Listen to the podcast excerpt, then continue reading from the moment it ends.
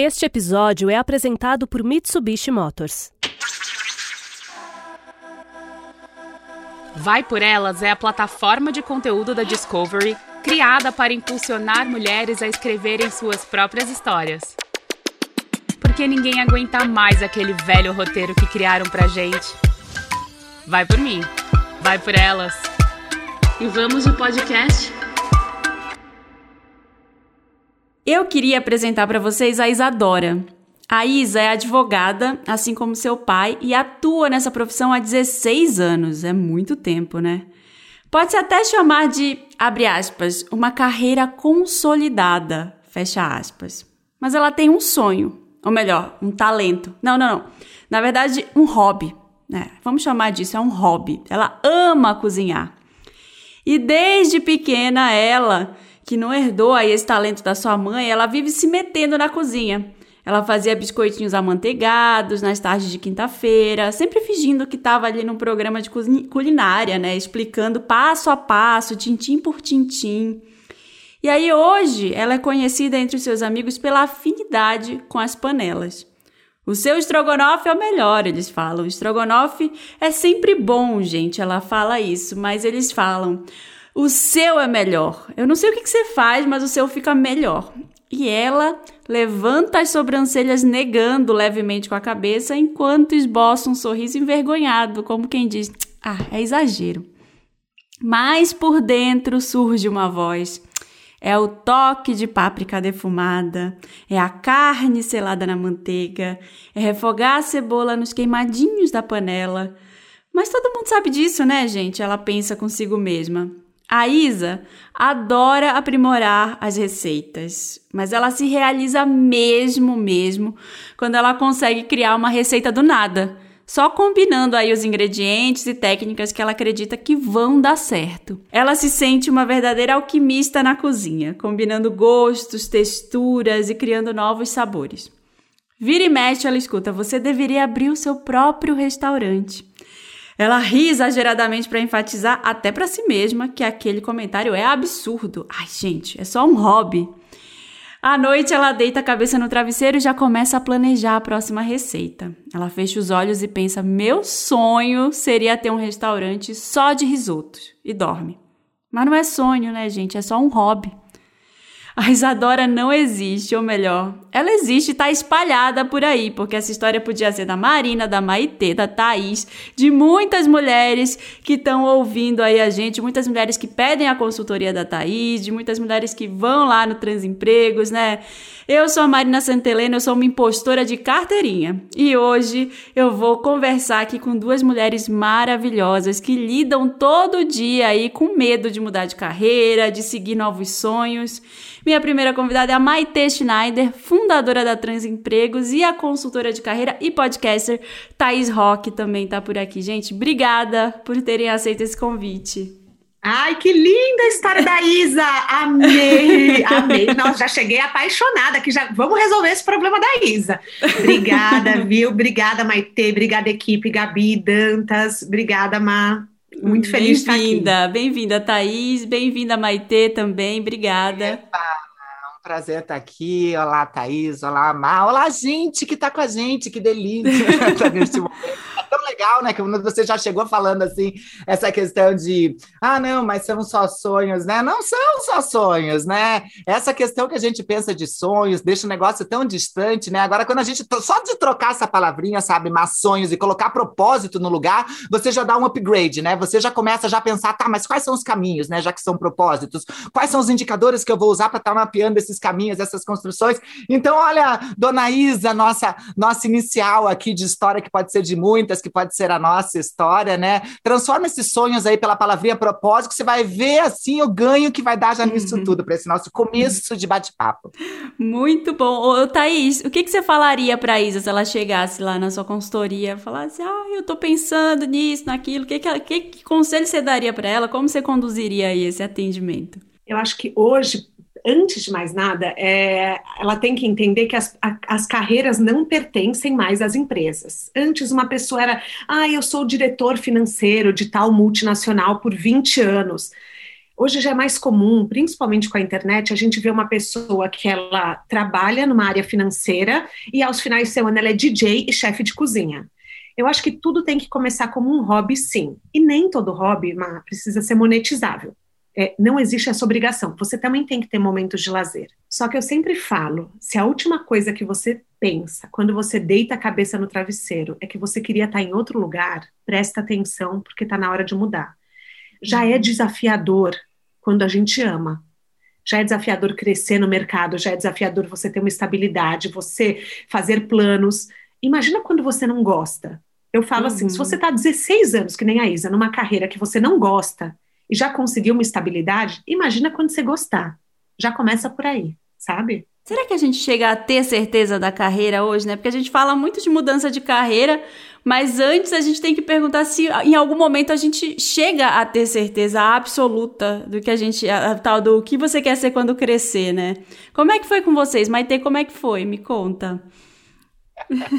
certeza. Do que, que a gente tem certeza, né? A gente que aí a gente que antes da pandemia aí a gente falava desse mundo VUCA, né? Dessa velocidade das coisas. Nesse, tem gente achando que a gente está no, no, Acho que já acabou a pandemia, mas não acabou, viu? Talvez seja o nosso estado, inclusive, né? Sair de pandemia em pandemia, de estado, estados pandêmicos consequentes, enfim, né? A gente já está falando de bunny, né? E daqui a pouco a gente já vai estar tá falando de explode. Então, o que a gente sabe só é que a mudança é nosso estado, né? E é o estado do nosso entorno. Então é muito difícil ter essa certeza absoluta, né? Essa coisa, eu acho acho que a gente tem essa relatividade desde que a gente nasce, né? Relatividade. A sociedade tem essa obrigação, né, mas conduz a gente para um caminho de binarismo de todos os sentidos, né? O que não é bom é mal, o que não é legal é ruim, sabe? O que não é branco é preto, não existe outras possibilidades de cores, de seres, de estares, de sentires e de executares as coisas, né? Então, é, para mim sempre foi muito confuso, né? Foi muito confuso, em primeiro lugar, porque eu estava confusa, né? Muito difícil.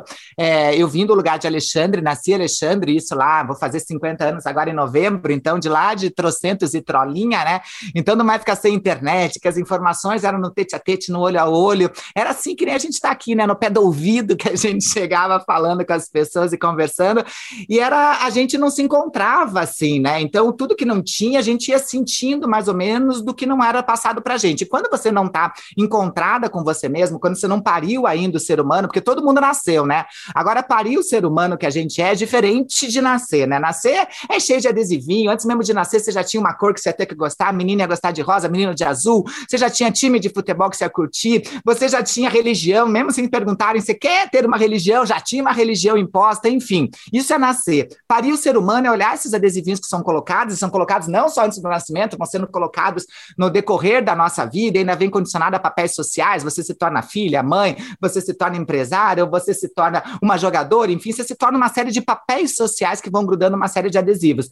Então, parir o ser humano primeiro é identificar quem você é. Como eu demorei muito, né, dentro desse monte de desconfortos, a vida me virou do avesso várias e várias vezes, até eu descobrir que o avesso podia ser meu lado certo, né, Má? Eu comecei a, a, a ter dificuldade de encontrar para onde que eu queria ir, né? Porque é difícil você saber para onde eu vou se eu não sei nem quem eu sou né? A gente, todo mundo fica procurando, mas qual caminho seguir? Eu falei, não tem caminho, né? O pessoal me pergunta até hoje, mas tem você que já passou tanta coisa, foram 500 mil cirurgias, já fez autocirurgia sozinha numa época que não tinha SUS apoiando. O que, que é? Existe um caminho para a felicidade? Daí eu falo, respondendo a tua pergunta, que não existe um caminho para a felicidade, não existe uma escolha certeira, mas tem uma, um, um começo que é muito igual para todo mundo. Quando você não é você, até caminhos ditos certos dão errado, né? Mas agora, quando você é você, até caminhos que falam para você que pode ser errado, você consegue convencionar esses caminhos como certo. Então, não tem, sabe? Não tem. Você tem que estar tá aberta, você tem que saber quem você é e saber que quem você é também é mutável, deixar sempre espaços, lacunas de aprender, desaprender, aprender o que você quer e liberar outras coisas. Esses dias eu fiz uma, eu estava fazendo um curso com o Karnal e ele falou algo muito legal, né? Que o mundo atual, as empresas e a vida mesmo, está é, tá procurando cada vez mais buscando a pessoa, não da pessoa formada, como buscava antes. Eu quero alguém formado nessa área, né? Porque pessoas formadas, às vezes, são pessoas formatadas, que não permitem troca de conhecimentos, não permitem que essa energia, né, que é tão legal desse processo de mudança aconteça. O bom da vida são pessoas em formação, pessoas que estão toda hora se descobrindo, querendo saber para onde eu vou, sabe? O que, que eu faço? Tá legal aqui? Se não tá, eu saio, uhum. entende? Tudo bem sair dali, sabe? Pessoas que não querem mais, mais ou menos. A vida é muito rápida, mas pra gente ficar tipo, tá bom? Ah, médio, tá morno, tá mais ou menos. A gente não nasceu para mais ou menos. Pelo menos se te derem gelo, você pede mais dois dedos de uísque, de uma bebida que você goste, mas pelo menos tem alguma reação. O morno é insustentável, sabe? Eu acho que a gente tem que estar tá nessa, neste lugar, sabe? De vamos se mexer, a vida é movimento. É isso, né, mano? Ah, e com essa eu encerro esse podcast. e com essa aula acabou com por essa... aqui. Obrigada, gente. Não, mas muito bom, porque é isso mesmo, né? É sobre mudança, a gente está em constante movimento, né, Thaís? É, eu acho, é, eu acho que a Maite trouxe uma coisa muito incrível, que é assim, a gente precisa descobrir quem a gente é. Isso vai acontecer ao longo da vida muitas vezes.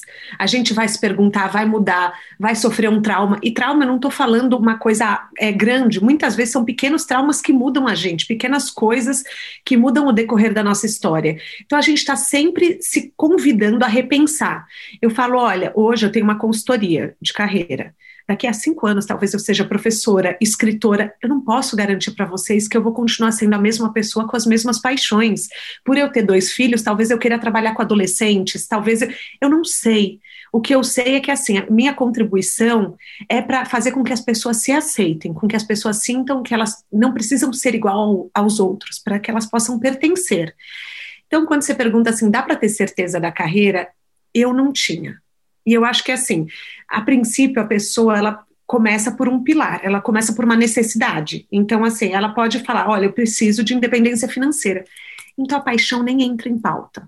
E aí ela uhum. começa a ganhar estabilidade financeira, começa a crescer no trabalho, e aí sim que ela vai se perguntar, quando o pilar financeiro já está é, suprido, ela vai falar, putz, será que eu gosto disso aqui? Às vezes a pergunta não vem nem logo de cara.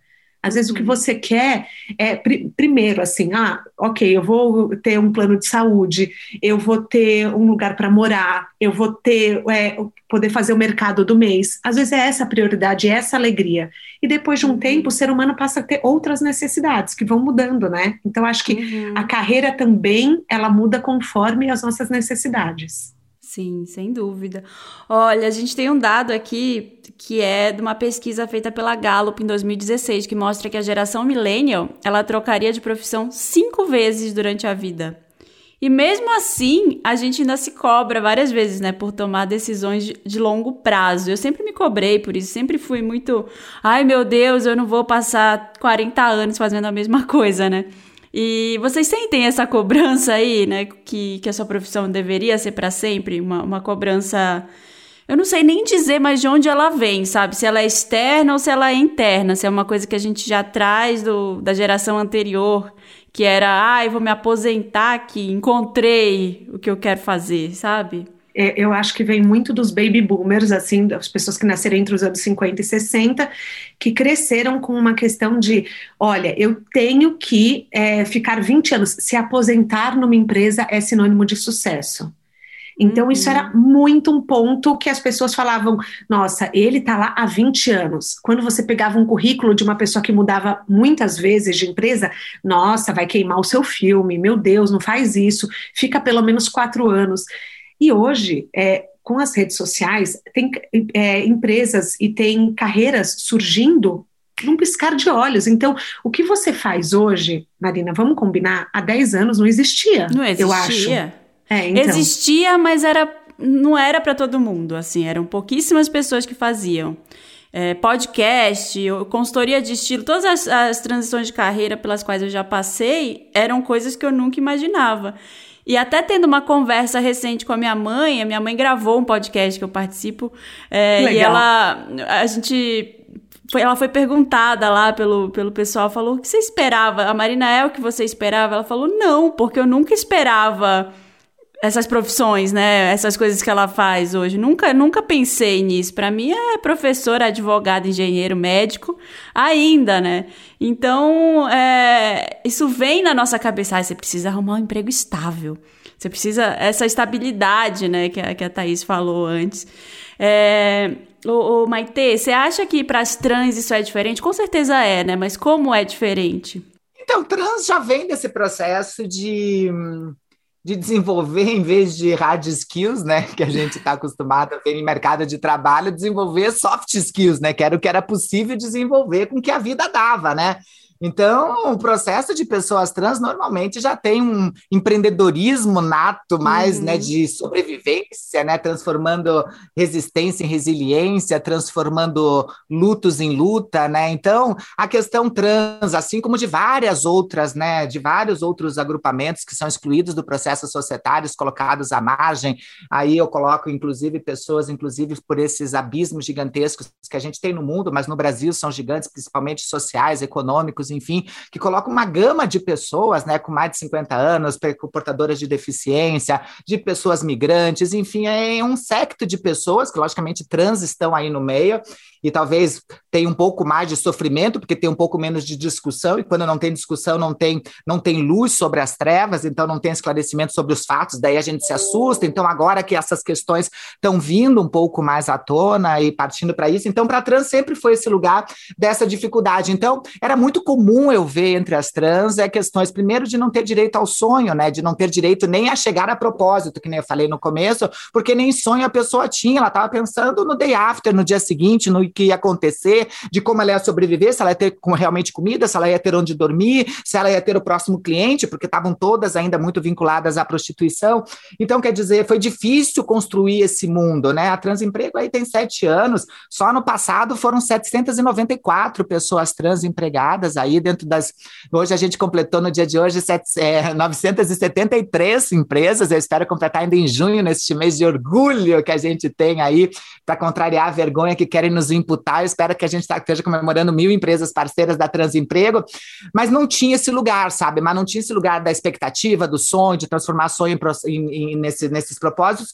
Mas eu acho que isso vem mudando com o tempo. Mas para trans sempre foi mais difícil, né? Durante muito tempo, pessoas trans acabaram aceitando qualquer coisa, né? E quando você aceita qualquer coisa por muito tempo, em pouco tempo você se transforma nesta qualquer coisa, né? Então é difícil você voltar a acreditar em você, acreditar nos teus potenciais, acreditar que você pode fazer as coisas, que você tem direito a várias outras coisas, que tudo que é para todos tem que ser para todo mundo. É muito difícil você voltar a acreditar nisso. Agora que a gente voltou, eu lembro que no começo da Transemprego, quando a gente falou delas mandarem o currículo, as próprias pessoas trans que a gente conhecia, nossas amigas, falavam: não, não quero. Eu fui muito machucada. Foram vários e vários lugares que eu fui sem devolutiva, que eu não, não, não encontrava nem feedback de um telefone que disse eu era a pessoa mais pronta. Quando eu mostrei meu documento, a pessoa falou: eu te ligue, um telefone que nunca tocava. Então, quer dizer, é muito difícil as pessoas voltarem a acreditar num sistema que durante muito tempo machucou, né? E uhum. quando, e aí eu tô falando de várias e várias dores, né? Enquanto aí já diz o poeta que enquanto a gente não cura, por isso que um dos maiores processos, né, que a gente tem que ter além desse parimento é o processo de curar as feridas que a vida nos faz, né? E ela faz com todo mundo, ela joga todo mundo para cima, para baixo. Então não importa o que a vida faz com cada um, eu sempre falo que o que importa é o que a vida faz com a gente, né, Má? Enquanto você não cura as tuas feridas, você fica sangrando em pessoas muitas vezes que não te machucaram. Então, inclusive em cima de mim, que estava tentando ajudar as pessoas, não quero, porque não sei o quê. Eu falava, calma, amiga, amiga, pronto, sou amiga. Mas é difícil, né? Então agora eu acho que a gente está vendo uma, uma certa volta de, de, de, conquista de confiança, que eu acho que é isso, né? A segurança de, de que tem um mundo melhor pela frente, de que essa geração que você falou aí está trazendo uma mudança verdadeiramente nas empresas. Hoje em dia, não adianta você negociar com, com ninguém da, com, com, dessa geração, não adianta você negociar, olha, daqui a dois anos você vai estar tá lá. Ele já pergunta quais são os propósitos da sua empresa, para ver se seus propósitos já estão vinculados aos propósitos da empresa. Ele fala: olha, quando você está comprando o meu tempo, você não está comprando as minhas habilidades, você está comprando o que eu tenho de mais precioso, que não é conhecimento, é meu tempo. Você está comprando no mínimo oito horas do meu tempo. E o que você está fazendo com o meu tempo é que me preocupa. Então, quer dizer, essa relação mudou, entende? Se você quiser. E se você não quiser, tudo bem, eu vou pegar mais três, quatro amigos, vou fazer uma startup, inclusive vou vender serviço para você, para que você tenha algo de qualidade, mas em cima do que eu acredito que seja. Acontece muito isso, né, Mar? Uhum. Nossa, e é, é, lidar com frustrações, né, também, do, uh, com relação às empresas, com relação ao mundo que a gente vive, né, que é, que é cheio de nãos também, e, e é difícil, né, tem que estar tá muito, a, tem que saber quem você é, é isso que você falou lá no começo, e tem que estar tá muito bem também, tem que estar tá preparado para esses nãos, e tem que garantir também essa parte aí do essa parte financeira que é importante, né? Vamos combinar que é super importante. Né? Então, muita gente me procura ainda. Eu trabalho, ainda dei uma pausa agora na pandemia como consultora de estilo. Então, muita gente, ah, eu quero fazer isso. O que, que eu faço? Eu trabalho no, na loja tal, mas eu vou sair vou fazer. Falo, não, não sai, calma. Não sai. Você não sabe como você vai pagar o aluguel mês que vem. Calma aí. Né? Vamos fazendo um pezinho aqui, outro lá, e depois você vai saindo aos poucos. É, agora, pensando aí na história da nossa personagem, a Isa, né, lá do começo, é, muita gente tem, tem paixões aí que acabam levando como um hobby, né? Como é que, que a gente faz para identificar o que é um hobby e o que que a gente tem potencial de levar como uma carreira, porque mesmo é, tem, tem vários livros hoje, né, falando sobre isso, Sociedade do Cansaço, é, que falam que a gente tá levando tudo como job, né? Como trabalho, né? Mas a, as pessoas te perguntam isso, Thaís, quando elas chegam na sua consultoria aí. Será que esse, esse negócio que eu tô cozinhando aqui é um hobby, é pra ficar aqui, é pra eu não me estressar, é um negócio pra eu desestressar de fato, né? É o meu tempo livre. Ou será que eu transformo isso no estresse mesmo? Ou vou lá e, e abro uma, uma startup disso? Eu falo que assim, se você vai tirar o seu hobby e transformá-lo numa carreira, você precisa de outro hobby. Porque senão você passa o dia inteiro trabalhando, principalmente agora que é, quem tem a possibilidade de estar remoto, você trabalha muito mais, você fica muito mais tempo na frente do computador, você fica é, muito mais respondendo e-mails, então às vezes as pessoas são abordadas no final de semana. Então o que eu falo é, tem que ter uma válvula de escape eu sempre penso que o trabalho vira propósito quando você tem uma contribuição que vai além de você, além do seu prazer. Você pode gostar muito de fazer, mas o que, que você está contribuindo para melhorar a vida do outro? Aí você vai falar, ah, Thaís, mas quem faz comida está contribuindo como? Sim, você pode preparar comida e você falar, meu objetivo é nutrir as pessoas, é fazer com que as pessoas tenham uma vida longa, uma vida mais saudável através da alimentação. Ou a alimentação causa união. Por exemplo, eu, eu tinha uma ex-cliente que ela era arquiteta, e ela chegou falando que ela queria fazer uma transição de carreira. E daí, na, na quarta sessão, gente, na quarta, tipo, ela demorou para me contar. Ela falou: ah, então, às vezes eu faço brigadeiro também. Eu falei: ah, que delícia. Ela falou: é, eu sei fazer 40 tipos.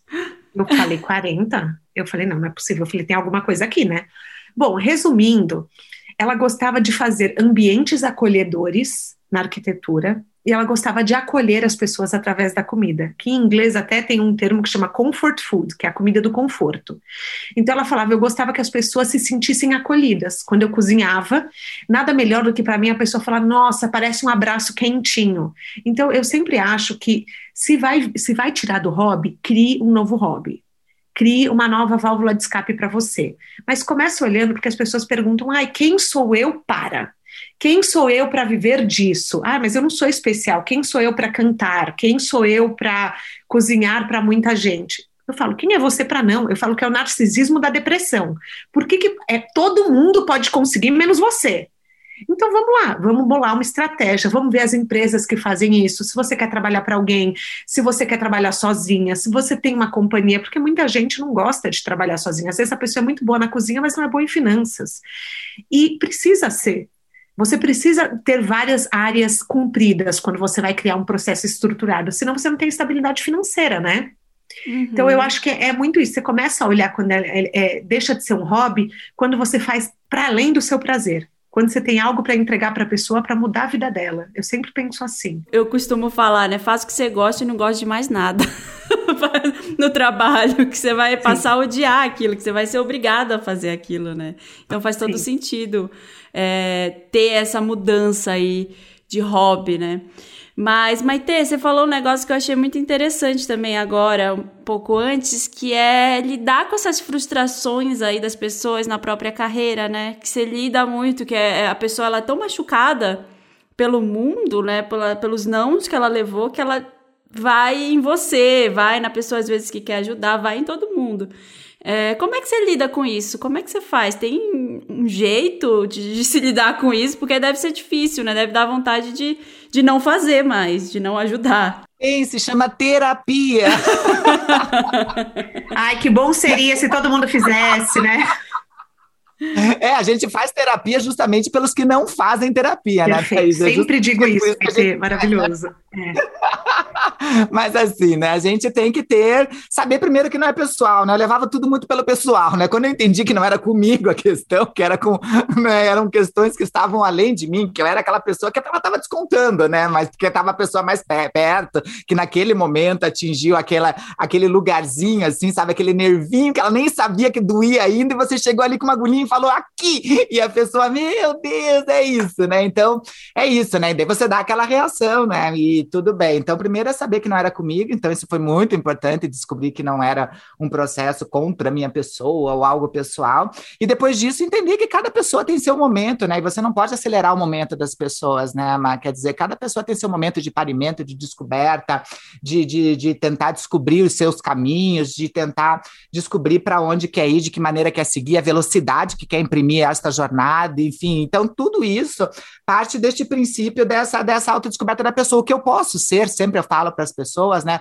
Eu acho que todo mundo na vida nasceu para ser semente, né? Só que todo mundo acha que vai ser semente de uma linda árvore frutífera, que todo mundo vai querer comer essa árvore, né? Que todo mundo vai debulhar ali de se alimentar, de se fartar nas suas frondosas. Não, tem umas que vão nascer para ser, para ser, para ser, para ser sombra, tem outras que vão nascer ali para ser, para embelezar e ser lindas flores, tem outras que não vão, vão brotar para baixo e vão ser lindos tubérculos. Então, mas todo mundo nasceu para ser semente. Eu descobri que meu papel, assim, o meu propósito é justamente ser ponte entre esses abismos de desigualdades. Isso facilitou bastante quando eu identifiquei, pelo menos, o meu propósito neste momento da minha vida. E ser água, né? Ser água para sair aí jogando aguinha nessas sementes que todo mundo é para descobrir, ó. Agora eu não sei o que se vai brotar, então eu não tenho responsabilidade sobre o teu, teu brotar, entende? Então, mas eu gosto de ser água, eu gosto de chegar lá e falar, toma um pouquinho d'água aqui, vai brotar e depois você me conta, entende? Não fica esperando também a brotar, porque antes eu ficava esperando brotar, eu ficava esperando a semeadura, e isso me trazia um sofrimento, porque às vezes o meu tempo, eu sou muito acelerada, né? Eu sou escorpião, com a de escorpião, Luiz escorpião, e eu falava, vamos, vamos, tá precisando mais água, daí a pessoa já estava sufocada de água, e eu querendo mais água porque eu queria que ela crescesse, e tem gente que não cresce com água, tem gente que é semente do deserto, que com uma gota se transforma num cacto maravilhoso e tá tudo bem, sabe, Mar? Então o meu tempo dava agonia de ficar imprimido na pessoa que tinha outro tempo, então hoje eu planto, jogo aguinha sem responsabilidade e falo, fui, fui, daqui a pouco eu volto, e é isso, né, Mar? Então, uhum. Então, esses processos de libertar a mim mesma dessa cobrança de querer ver o resultado, porque quando a gente é brota aí, é, é, o tempo da semente, não o nosso tempo, e ao mesmo tempo de, ok, é isso e fui, sabe? De não, não ver um resultado efetivo, sabe? O resultado foi atuação mesmo, e é isso, sabe? Então isso me libertou, me deu um crescimento. Então acho que o caminho é esse, entende? Viva, deixa viver, sabe? E se você não pode ajudar, tenta não atrapalhar. Acho que se a gente seguir esses caminhos, está tudo bem, sabe? Muito que lindo bom. isso, Maitê, meu Deus, amei, amei, Nossa, muito lindo. maravilhoso maravilhoso. Porque é isso, a gente às vezes é, ajuda, mas tem um lado controlador também, né? Uhum. Que você uhum. fala, mas peraí, eu tô dando o meu melhor, eu tô oferecendo todas as ferramentas emocionais que eu conheço, por que, que você não tá reagindo da forma que eu esperava? E porque muitas vezes foi o que você falou, às vezes é semente é, de, de quintal, às vezes é semente de deserto, às vezes é. E a gente não tem como entender a, o processo é, é, interior da pessoa, né? É, cada uhum. processo uhum. é um. E, e, eu sempre gosto de falar que assim, tem uma frase, me lembrou muito quando eu falei com você, agora que você falou, Maite. É, por mais que a pessoa, por mais que pareça pessoal com a gente, absolutamente nada que a pessoa faz é pessoal. Mesmo que ela olhe para sua cara e fale: Você acabou com a minha carreira, você acabou com a minha vida, você não está me permitindo. Não, isso é um reflexo dela. Então, se você tinha, às vezes, essa sensação de aceleração, tipo, vamos, vamos, vamos, vamos, vamos, a pessoa não está indo, não é por sua culpa é uhum. porque ela tem o próprio processo interno. Sim, e isso, isso eu acho que se relaciona muito com a, o famoso propósito, né? Essa coisa que a gente vê hoje do. Parece que é uma necessidade até, não. Você precisa achar o seu propósito. Todo mundo vai achar o seu propósito e você vai trabalhar com o que você ama. E às vezes eu acho que isso acaba se tornando uma pressão também, né? Porque tem gente que apenas eh, eu quero trabalhar aqui nessa empresa, eu não quero abrir minha startup. Eu não uhum. quero é, ir por esse lado, né? Eu não quero me sentir pressionado a empreender num país que já joga a gente para ser empreendedor por uhum. falta de opção. Né? Eu quero a estabilidade de um emprego formal. E isso também tá tudo bem, gente. Se você tá ouvindo a gente e fala, não, eu preciso agora sair e abrir a minha loja de brigadeiro, e abrir o meu restaurante, e abrir a minha loja de roupa, e, e meu serviço de alguma coisa. Não é bem assim. Se você sente de fato que precisa, tudo bem, né? Vai conversar com a Thaís para ver se de fato é uma coisa que, que você quer colocar como um trabalho, mas não, isso não é uma necessidade, isso não precisa ser uma necessidade, né? Você pode estar muito bem no seu emprego estável, que você está há 16 anos, há, há 20 anos, está tudo certo também. Pode ter inquietudes de vez em quando, mas não querer largar aquilo. Não é, uma, não é um, um atestado de que você é incapaz de abrir uma coisa, de seguir o seu propósito e seguir o seu próprio sonho. Então eu acho que os dois lados precisam ser olhados, né, e ser entendidos como algo que é possível, que também está tudo bem se você quiser permanecer aí. Eu conheço muita gente que é feliz depois das 18 e vê o trabalho como um meio e não como um fim.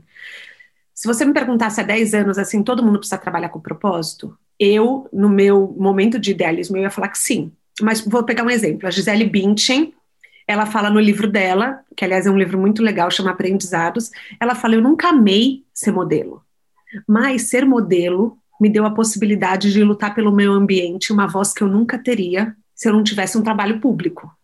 Então ela falou: eu ganhei dinheiro como modelo para daí então é, com, é, fazer uma, construções na minha cidade, é, lutar por causas, por leis no governo.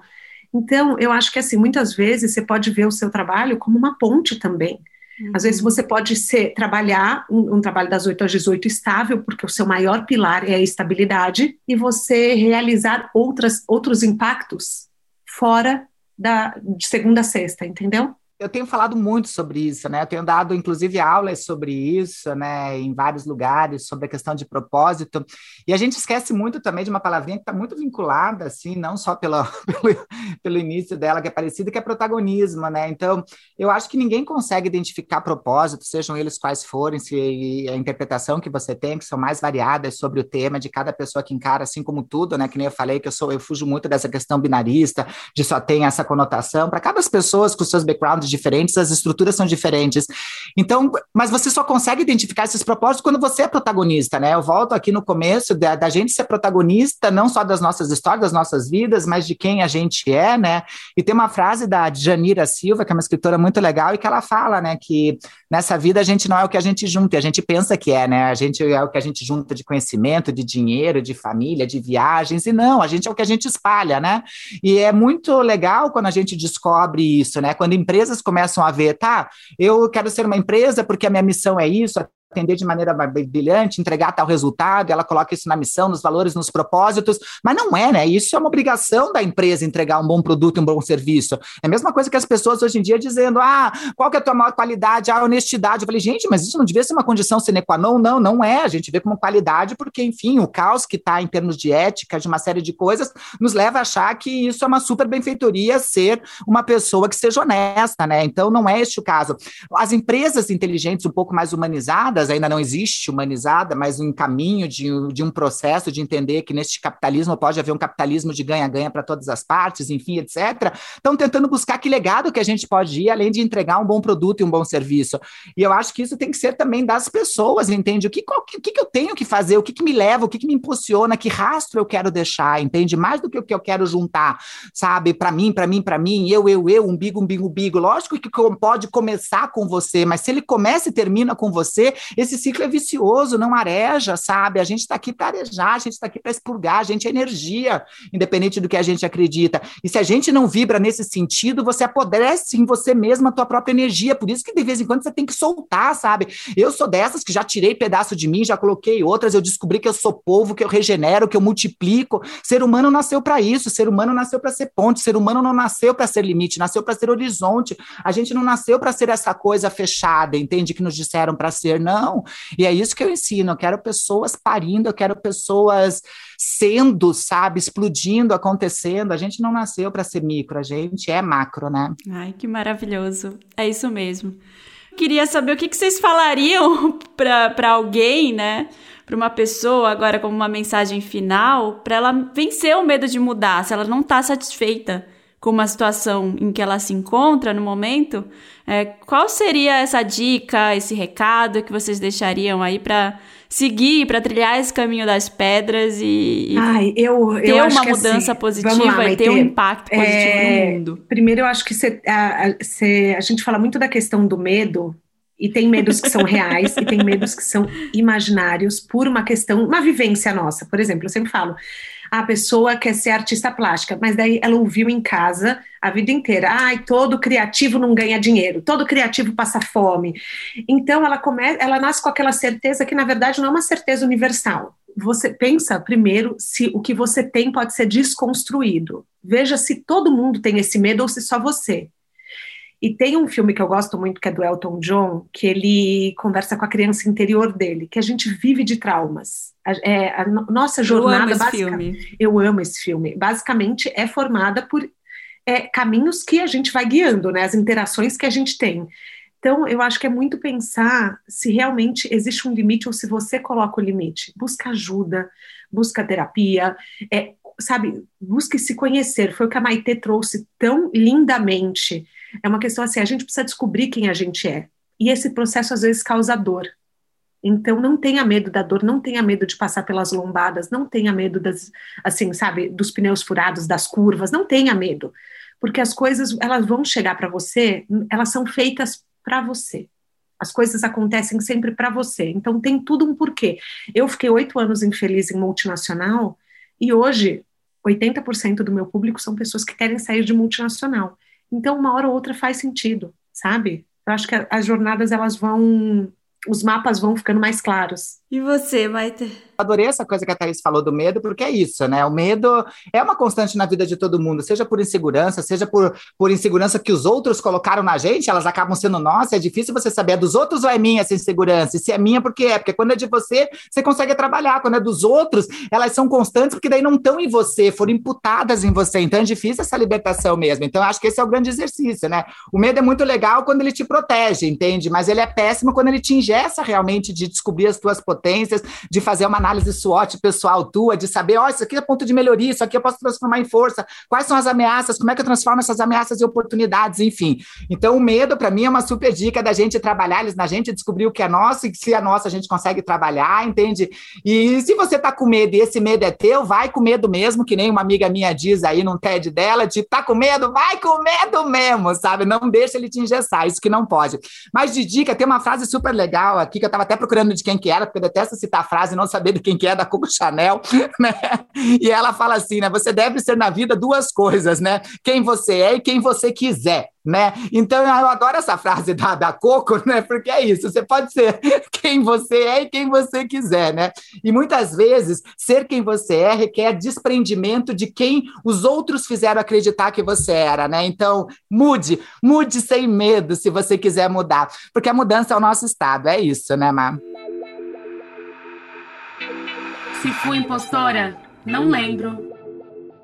O Vai Por Elas apresenta Se Fui Impostora, não me lembro. É chegada a hora de enaltecer aqueles momentos marcantes aí das nossas vidas, em que a gente venceu essa impostora interior, né? Aqueles momentos em que, mesmo com aquela vozinha dizendo ali que você não merece estar tá aqui, que você não é tão boa assim, você vai lá e arrasa, né? Você vai lá e consegue se orgulhar. Um momento que você mata no peito, você respira fundo, você pensa: caramba, se um dia eu me senti uma impostora, eu não me lembro. Então eu queria muito saber se vocês, algum momento da vida de vocês que teve essa, essa pitada aí de, de coragem, esse vai com medo mesmo, que a Maite acabou de falar. Eu sou impostora nata, né? Eu, puta, eu sou empreendedora fracassada, eu já abri banca de revista e fali a banca de revista em menos de um ano. Eu já sou aquela pessoa que eu tentei suicídio duas vezes, então ainda bem que eu entendi, né, através do meu pai, que suicídio seria uma solução definitiva para problemas temporários. Então eu sou impostora de mim mesma em termos de achar que eu não devia estar aqui viva, que, que realmente é, não tinha motivos, ou de não achar propósito, coisa desse tipo. Então eu sou uma eterna boicotadora, mas faz muito tempo que eu larguei disso, né? Hoje eu sou aquela pessoa assim assim, que tipo assim, que nem eu falei, eu tenho energia para fazer outras pessoas acreditarem mesmo nos seus potenciais, multiplicarem as suas verdades, suas essências. Então, hoje em dia, olha, faz tempo que eu não vejo, sabe? Às vezes eu acordo assim, eu olho aquele monstrinho na minha frente chamado espelho e falo assim: olha que hoje a gente vai assustar uns demônios que a gente precisa, mas mesmo assim eu encaro de buena, assim, sabe? Então, hoje em dia não tenho mais isso, né? Esses dias eu fiz uma viagem, uma viagem aí para Chapada dos Veadeiros que eu queria conhecer com umas amigas, e daí pegamos um Airbnb no meio do mato de não sei o quê, e daí eu falei, gente, o que, que tem para conhecer assim? Ah, é muita montanha para ir, para conhecer, e eu sou daquelas totalmente sedentárias, assim, né? Tanto que dessa viagem eu descobri que eu tenho uma panturrilha nessa viagem. E quando começou aquilo lá, eu olhava lá e o pessoal falava quantos quilômetros tem no início ali, tudo, né? E daí falava, ah, essa aqui é uma pequena, né? Era dois quilômetros e meio pequena. Eu falava, não, você tá brincando que isso é pequena de vocês, né? E eu mesma já falava assim, não vai se boicotar, você é guerreira. Cadê minha guerreira? Cadê minha vencedora? Cadê aquela pessoa que sustentou tudo? Cadê aquela pessoa que tá aqui além da vida, que a sociedade disse não e ela tá aqui? Cadê minha guerreira? E eu, tá aqui? Sim, ela tá aí, sim, ela vai ter. E é isso, né? Daí fui, né? A panturrilha tá nada e não sei o quê. Então, é isso, né? Ela continua aqui dentro, mas eu falo, minha guerreira, você tá aí, minha guerreira, venha! Né? E daí eu falo, sou eu, é comigo, voz sim, minha guerreira, é você mesma. Então, eu mesma já tô nesse papel de falar comigo mesmo, minha guerreira, venha. Se não tá, não sei o quê, porque eu não vou ficar esperando o outro dizer, né? É isso, né? Olha, a Maite falou antes de começar a gravar uma coisa que eu não falei no podcast. Ela está solteira, tá, gente? Só queria deixar essa dica aqui no podcast. E se você encontrar com ela no Tinder, é ela mesma, hein? É ela mesma, não é fake. É. Ela Fica foi a muito gentil. E a Maria foi muito gentil, porque eu falei que além de solteira, eu tinha falado que estava desesperada. Então, leva em consideração também, gente. Não, essa parte a gente abafa, só fala É, que você gente- é solteira e vamos lá, e tá no Tinder, entendeu? É, tá lá, tá pra jogo. e você, Thaís? Não, não tô solteira, não, mas não é assim. Não, mas cadê minha guerreira? Cadê minha guerreira? Olha, eu vou te falar, eu, eu ouvi e eu, eu super me identifiquei, porque eu falei, gente, é isso. Tem uns dias que você fala, cadê minha guerreira? E ela fala, eu tô dormindo, vai dormir também. Eu, é, quando me perguntaram assim, nossa, como que foi, né? O gravar o podcast, o primeiro ano do podcast, eu falei, ah, foram 50 episódios, eu acho que eu quis desistir em 49. Mas fora isso, não tem problema nenhum, porque a gente quer desistir das coisas. Eu falo que é um caminho muito mais fácil a gente não realizar os nossos sonhos, porque você não sai da sua zona de conforto, né? Só que tudo que a gente quer parece uma provocação. Tá fora da zona de conforto. Tá num Uhum. lugar que você vai ficar em algum momento vulnerável, que nem a Brené Brown fala. É na vulnerabilidade que as coisas acontecem. É necessário você passar pela vulnerabilidade para encontrar o que, assim, as suas realizações, os seus objetivos. Então, assim, quando eu me sinto impostora, de verdade, 99% do tempo, às vezes eu ainda acho que eu sou aquela pessoa de 16 anos que ia no pagode é, todo final de semana e essa, e assim, e é- é- esse era o máximo do meu PHD, sabe? Eu brinco. Eu era PHD em banda de pagode, não em, em capital humano, não em liderança. Só que daí tem dias que eu acordo e falo, gente, realmente, eu tenho dois filhos para criar, ferrou, eu tenho, tipo, eu tenho trabalho, então é, é uma coisa que várias vezes você tem que se lembrar do que você já fez. Eu falo, é, uma vez uma cliente me disse assim, olha, só de eu nascer, eu já tô aqui, eu já me considero uma vencedora, porque eu podia não ter nascido. Isso me mar... apesar de ser tão óbvio, isso me marcou tanto, porque você fala, é verdade, né? Tem gente que luta tanto para nascer, a Maite falou essa questão do, do suicídio, é, e acho que foi exatamente para mim que ela falou isso, porque aconteceu com uma amiga minha esse final de se- essa semana, né? E às, vezes eu fico pensando, eu falo, gente, a, a- a gente tem que entender que a vida é um presente que a gente ganha, né? Foi o que ela falou. São soluções temporárias, como é que é? Soluções definitivas para problemas temporários. E Maite, você não sabe, mas você falou isso para acalmar o meu coração, porque eu passei a semana inteira me perguntando, meu Deus, é, o que, que aconteceu, né? Então, o que eu digo para quem está se sentindo uma impostora é que assim, persista. Persista porque você pode ou pode não ser uma impostora, mas tudo é uma questão de como você vê, é o protagonismo que você traz. E se você, se não é realidade ainda, faça com que se torne a sua realidade, faça com que se torne o seu potencial. É aquela coisa, quanto mais você repete, mais as pessoas acreditam, inclusive você mesmo. Se você ficar falando o tempo inteiro, ah, eu não dou conta, eu sou uma porcaria, realmente isso vai virar verdade. E o poder da palavra é impressionante. Pode ser Piegas falar isso, pode ser, mas a gente, a gente, a gente torna realidade as coisas que a gente fala. Eu vou por ela. Olha, se você é uma mulher que se inspira aí com o trabalho, com a energia, com as palavras de outras mulheres, porque a Thaís falou agora sobre a palavra, o poder da palavra, eu acredito 200% nisso aí, totalmente. Eu acredito que é verdade quando a gente segue uma palavra e, e se coloca ali naquela palavra todos os dias, a gente consegue é, seguir por meio daquilo, né? É, e esse é o momento para a gente enaltecer essas mulheres, trocar referência aí de arroba, de livros, de música, de álbuns, de arte, qualquer coisa que tem um forte potencial aí para combater essas impostoras interiores que moram aqui no nosso peito. Vamos lá? Vocês topam indicar o trabalho de alguém que inspira vocês? Thaís, agora Thaís. Tem um livro da Shonda Rhimes que escreveu Grey's Anatomy, que é O Ano que Eu Disse Sim. É um livro muito, muito, muito bom que fala muito para você dizer sim para sua vida, você ir atrás dos seus objetivos. Tem um livro que, inclusive, eu te dei de presente, Marina, é, que chama Indomável, que é da Glennon Doyle, que ela é uma escritora americana que revirou a vida dela. É, então, assim, ela se descobriu gay aos 45 anos, ela escrevia sobre o perdão do relacionamento e da traição do marido, extremamente católica, até que um dia ela foi fazer um tour de livros pelos Estados Unidos, conheceu a esposa dela, se apaixonou e mudou a vida dela. É, chama Indomável, gente, esse é, é assim. O, tá, é o próximo na minha lista, tá bem aqui agora, que eu já terminei a primeira parte do mestrado, vou, vou ler esse livro que tá, tô louca para ler. É um livro maravilhoso. É, eu gosto de seguir também a a Michelle Obama. Eu gosto muito do livro dela, Minha História, que ela fala sobre, inclusive, ela ter que se provar várias vezes ao longo do processo como foi ela ser, a, como ela lidar com a maternidade, com a carreira dela, que ela não queria abrir mão de nenhum dos dois. Como você educar filhos? Ela traz muito essa questão também. É, eu falei do livro da Gisele, que muita gente é, acaba não lendo porque fala, ai, mas é, o que, que a Gisele vai contar? Ela é uma pessoa bonita, teve uma vida fácil, mas ela trouxe essas questões, por exemplo, de viabilizar a carreira através da missão, eu também acho muito legal. Ai, gente, tem tantos, tem tantos. Eu amo seguir a Jamila Ribeiro, é, gosto bastante. Um, ai, gente, aí ah, tem um, para quem fala inglês, é, eu não gosto de dar dicas em inglês, mas me veio agora porque eu estou olhando o livro. Tem um, um Insta que chama Humans of New York, que, é eles contam, legal. que eles contam histórias de pessoas sem dar os nomes, mas contam jornadas de vida é, e eu acho que sempre que eu leio, eu sinto, eu me sinto parte de um todo e eu me sinto um, fazendo um pedacinho maior do mundo e você vê que nada acontece só com você, as coisas acontecem com as pessoas também. Fica essa dica.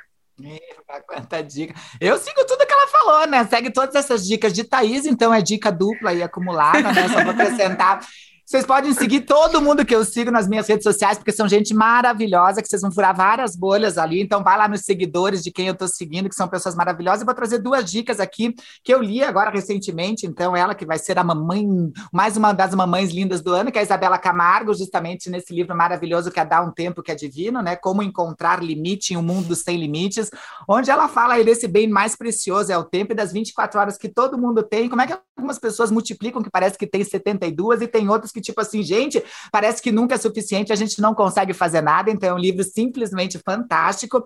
E um outro livro aí para as pessoas que querem saber de pessoas trans, se chama Vida Trans. É um livro incrível, maravilhoso, que traz histórias de quatro pessoas. Infelizmente, uma delas já não está mais vibrando nesse plano, mas está vibrando, gente, ainda continua vibrando em termos de conhecimento da sua passagem em outros planos aí, para quem acredita em energia quântica.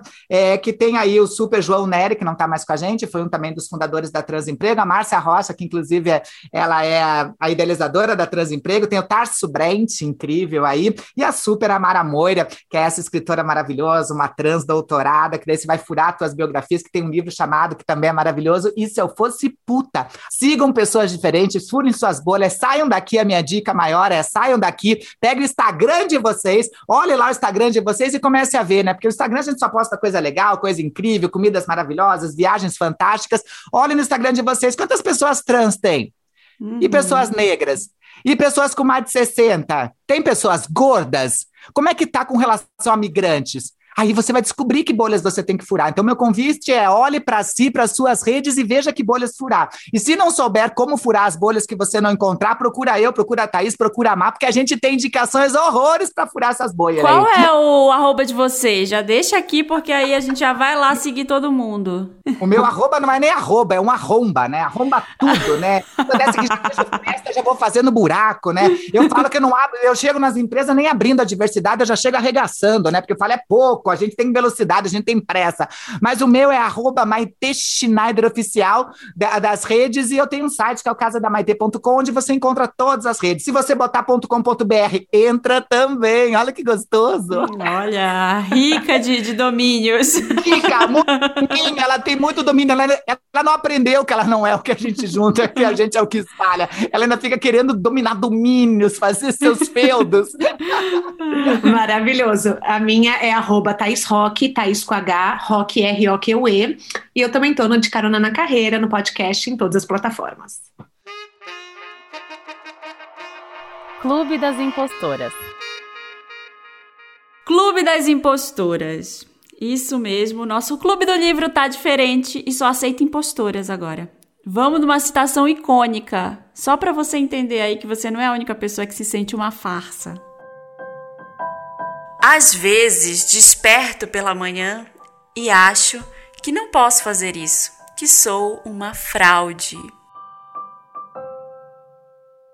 Quem falou isso, gente? Ai, meu Deus, cadê o Jack no meu Titanic? Aham! Uhum. A Thaís tá acertando essa pista aí. A Kate Winslet.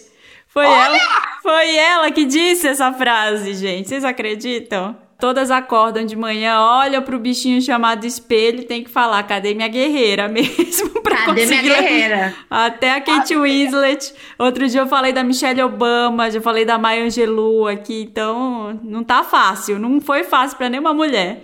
E a, a J-Lo, você sabe que a J-Lo uma vez falou, ela falou assim, apesar de eu ter vendido 70 milhões de discos, eu sinto que eu não sou boa nisso. Gente, Falou, se até a J-Lo pode ser impostora, todo mundo é, pode ser, entendeu? A J-Lo é o meu modelo de, de pessoa que eu quero, de pessoa física que eu quero virar um dia. É, mas é isso, é gente. Forte, né? A gente não fala muito do impostor, né? Eu que vim de Alexandre, que tem esse lugar, né? A gente não fala muito do tal impostor, até porque normalmente a nossa síndrome de impostora vem muito de impostores que colocam essa uh -huh, síndrome de impostora é, dentro da gente, com né? Certeza. Thaís, Maite, obrigada. Arrasaram, foi ótimo. Já deixou o meu dia muito melhor de conversar com vocês. Estou super feliz. Espero ter, que vocês tenham inspirado. Com certeza vocês inspiraram nossas ouvintes, nossos ouvintes aqui. E obrigada. Foi maravilhoso. Muito, muito, muito obrigada. Eba, um beijo para todo mundo. Tamo junto. Agora estamos misturados, nada mais nos separa.